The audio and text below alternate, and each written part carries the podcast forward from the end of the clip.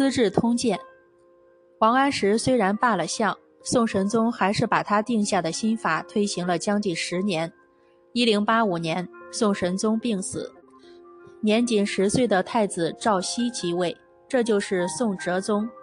哲宗年幼，他祖母高太后临朝听政，高太后一向反对新法，他临朝后便把反对新法最激烈的司马光招到京城担任宰相。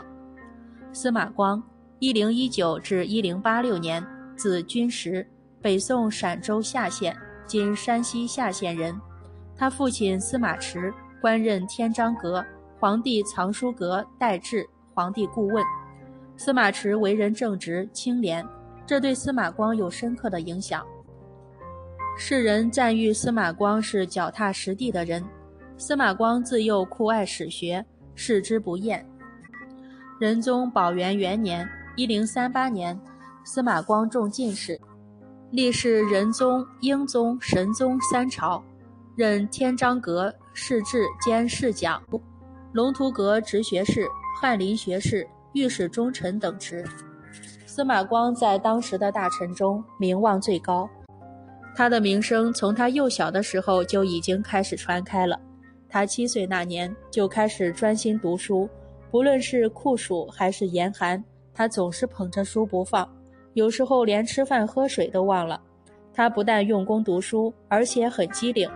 有一次，他和小伙伴们在后院子里玩耍，院子里有一口大水缸。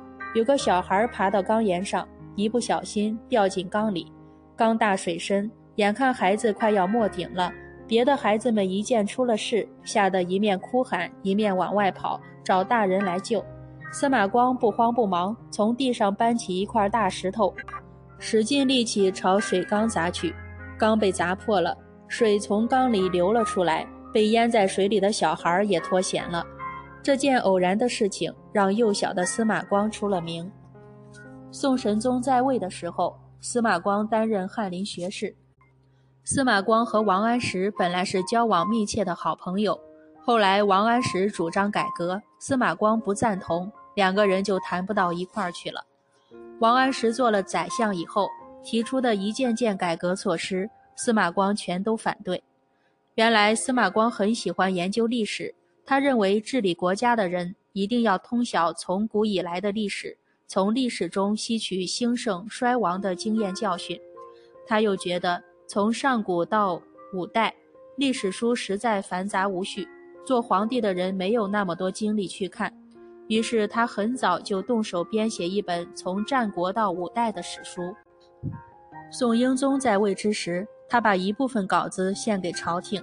宋英宗觉得这是对。这是本对巩固王朝很有好处的书，十分赞赏这项工作，就专门为他设立了一个编写机构，叫他继续编下去。宋神宗即位以后，司马光又把编好的一部分稿子献给宋神宗。宋神宗不欣赏司马光的政治主张，但是对司马光编书却十分支持。他把自己年轻时收藏的两千四百卷书都送给了司马光，让他好好完成这部著作。还亲自为这本书起了个书名，叫《资治通鉴》。资治就是能帮助皇帝治天下的意思。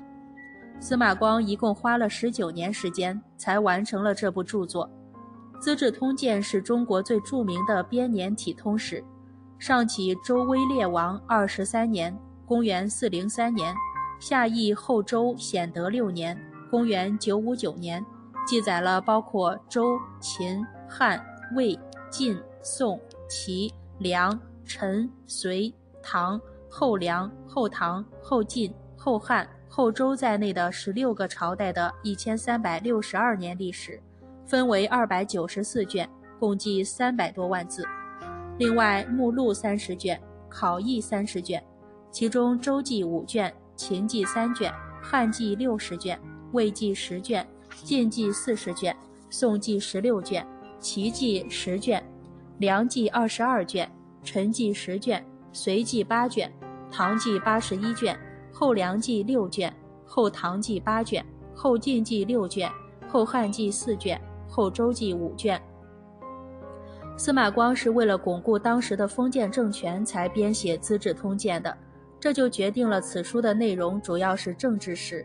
他把历史上的君主依据他们的才能分为五类：第一类是创业之君，比如汉高祖、汉光武帝、隋文帝、唐太宗等；第二类是守成之君，如汉文帝和汉景帝；第三类是中兴之帝，如汉宣帝；第四类是灵夷之君，如西汉的元帝、成帝；东汉的桓帝、灵帝；第五类是。乱王之君，如陈后主、隋炀帝，在司马光看来，最坏的是那些乱王之君。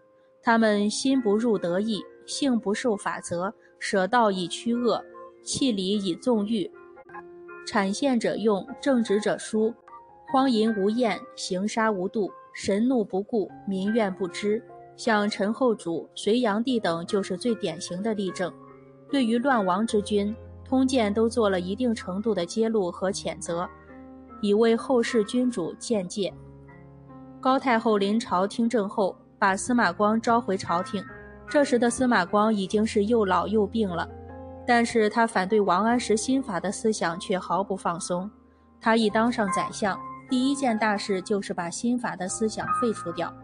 王安石听到废除新法的消息，十分生气，不久就郁郁而终。而司马光的病也越来越重，在同年九月也死去了。